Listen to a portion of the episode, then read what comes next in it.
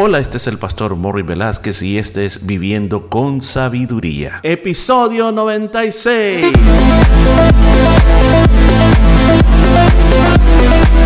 Y en el programa de este día estaremos aprendiendo cómo aplicar la sabiduría de Dios a nuestra vida a través del libro de Proverbios. Muchos consejos muy hermosos basados en la palabra de Dios. Todo esto y mucho más en Viviendo con Sabiduría.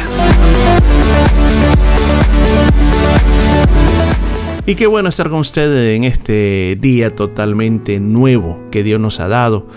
La verdad las cosas es de que las misericordias de Dios son nuevas todos los días y gracias a nuestro Creador porque nos permite estar llevando a usted este, este devocional tan lindo del libro de Proverbios. Así que continuemos, todavía nos encontramos en el capítulo número 15 y veamos cuáles son los consejos que tiene la palabra de Dios para nosotros este día. Mire lo que dice las escrituras, vamos al versículo 31. El oído que escucha las amonestaciones de la vida entre los sabios morará. Escuche, escuche esto, qué, qué precioso, qué precioso. Te está diciendo en otra manera, si tú quieres ser sabio, acepta las correcciones, que, aquellas correcciones que buscan mejorar tu vida. Si, si alguien tiene una buena crítica, bien intencionada y edificante para tu vida, pues escúchala porque eso te va a hacer realmente bien sabio.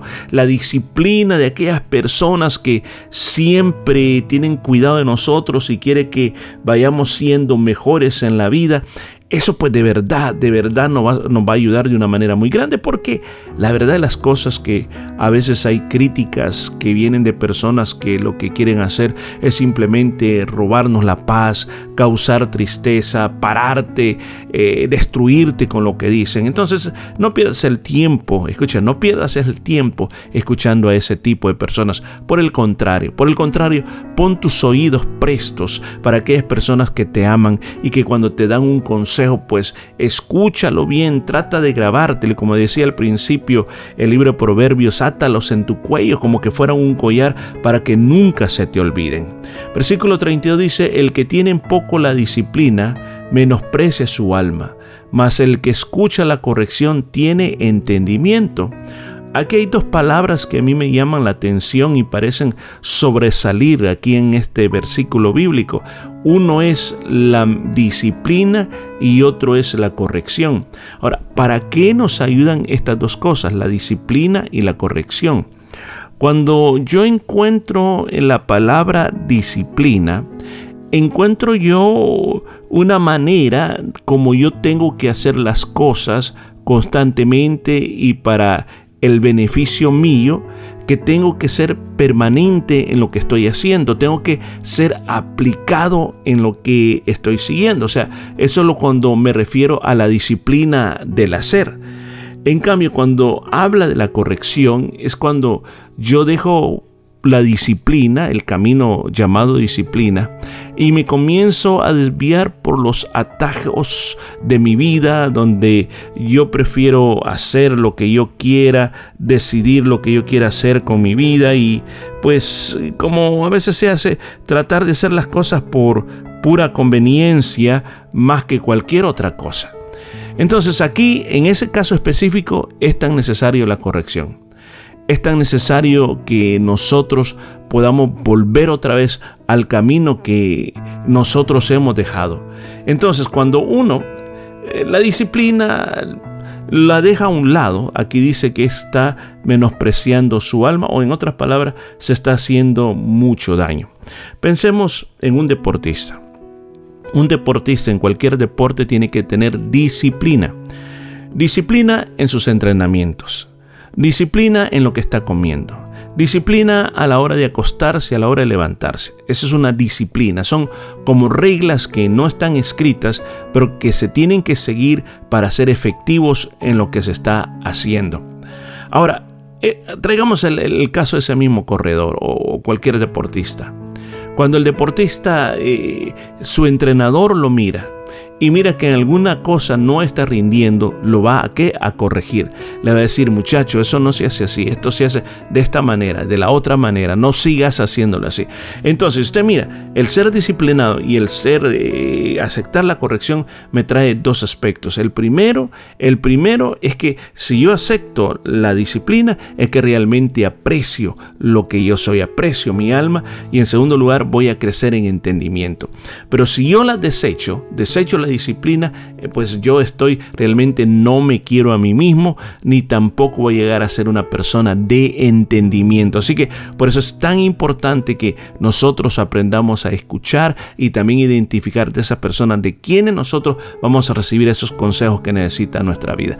Versículo 33, 33 dice, el temor de Jehová es enseñanza de sabiduría y a la honra precede la humildad. Hablemos del temor de Jehová. Se acuerda que en los principios de estos capítulos se ha dicho que el principio de la sabiduría es el temor a Jehová. Y hemos dicho en varias ocasiones que aquí no estamos hablando de terror, un gran terror a Dios que te hace temblar. No, está hablando de un respeto. Está hablando de una admiración Está hablando que nosotros nos ponemos un lugar, pero muy, pero muy alto para nosotros a Dios. Es lo más grande que existe. No podemos ofenderlo porque nosotros estamos dependiendo de Él en todas las cosas. Entonces, a eso se está refiriendo, a ese puntito se está refiriendo. Entonces, aquí está diciendo que cuando nosotros tememos a Dios o lo respetamos, eso es enseñanza de sabiduría. Eso es crecer en sabiduría. ¿Por qué razón? Porque si yo, y esto lo ha dicho el libro Proverbios muchas veces, si nosotros seguimos nuestro propio camino, eso nos convierte en una persona necia. Y el necio nunca va a crecer en sabiduría. Pero si tú eres una persona que tiene bien en claro, tiene bien en claro quién eres tú, y sabes que depende, escucha, depende, depende, depende de, la, de lo que sale de Dios, lo que te hace crecer en ti. ¿Se acuerda el Señor Jesús cuando Satanás lo quería tentar? Él le decía el Señor Jesús, porque no solo de pan vivirá el hombre, sino que de toda palabra que sale de la boca de Dios. Eso es lo que Dios quiere darte a ti. Por eso es que es tan importante que el temor de Jehová esté en nosotros. ¿Cómo puedo hacer yo que el temor de Jehová vive en mí? Pues muy simple, muy simple, muy simple lo que tú tienes que hacer para que el temor de Jehová esté en ti es simplemente poner a Dios primero en tu vida y luego obedecerle en todo. Cuando tú haces eso, entonces el Señor está siendo el primero en tu vida. O sea, tú no haces nada sin poner las cosas delante de Dios. Tú no haces nada sin ver si que lo que vas a hacer va a afectar tu relación personal con Dios. Veamos, veamos eh, el, el, el que más nos dice. El temor de Jehová, dice, es enseñanza de sabiduría y a la honra precede la humildad. Ok, yo quiero, creo que en esta segunda parte de este último versículo de este capítulo nos apunta a una situación bien interesante. Y es que a quien no le gusta ser honrado, a quien no le gusta recibir honores, a quien no le gusta. Yo creo que a todos nos gusta que nos digan y agradecemos a fulano de tal por toda su ayuda, por todo lo que ha hecho por nosotros. Uno se siente pero súper. Pero la verdad de las cosas que no puede haber honra si primero no hay humildad. Humildad. ¿A qué se refiere aquí cuando habla de ser humilde? Habla de que tú no haces tu propia orquesta para alabarte a ti mismo, sino que lo que haces lo haces con un deseo genuino de ayudar a las otras personas y ni tan siquiera estás esperando que te lo agradezcas, sino que tú lo haces porque ese es el deseo de tu corazón. Aquí es donde muchas personas han fallado en la vida. Y han fallado porque muchas veces llegan a creer de que el poder ayudar a otras personas simplemente tiene, tiene el efecto de que algún día vas, te lo van a pagar o, o vas a recibir alguna recompensa. Pero en el camino de justicia, en el camino de Dios, no, no opera así.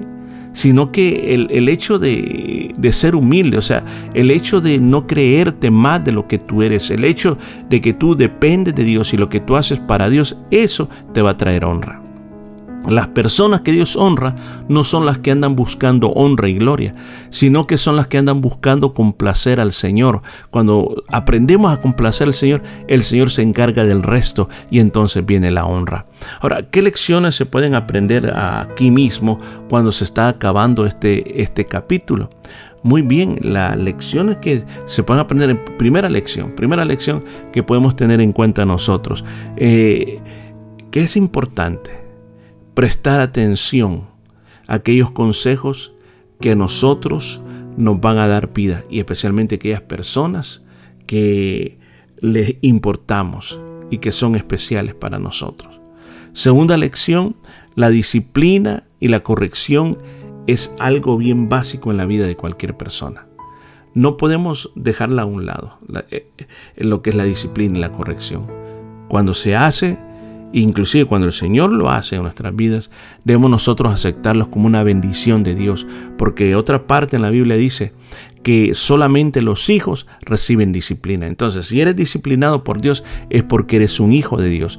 Y por último, la tercera lección que podemos sacar aquí es que qué importante es el temor a Jehová. Qué importante es que nosotros podamos reverenciar a nuestro Dios. De ahí viene la verdadera sabiduría. Y es importante también que nosotros podamos entender de que lo más importante no es recibir honra, lo más importante es ser personas humildes. Eso es lo que agrada a Dios y eso es lo que Dios bendice, la humildad. Así que estas tres lecciones pongámoslas en práctica en nuestra vida como hoy mismo, hoy mismo tú vas a ver y te vas a relacionar con las cosas que hemos hablado.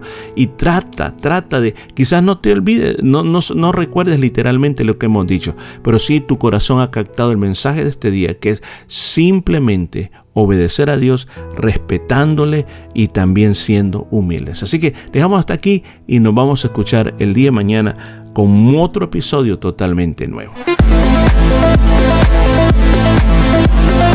Y esto fue todo por este día. Nos escuchamos el día de mañana.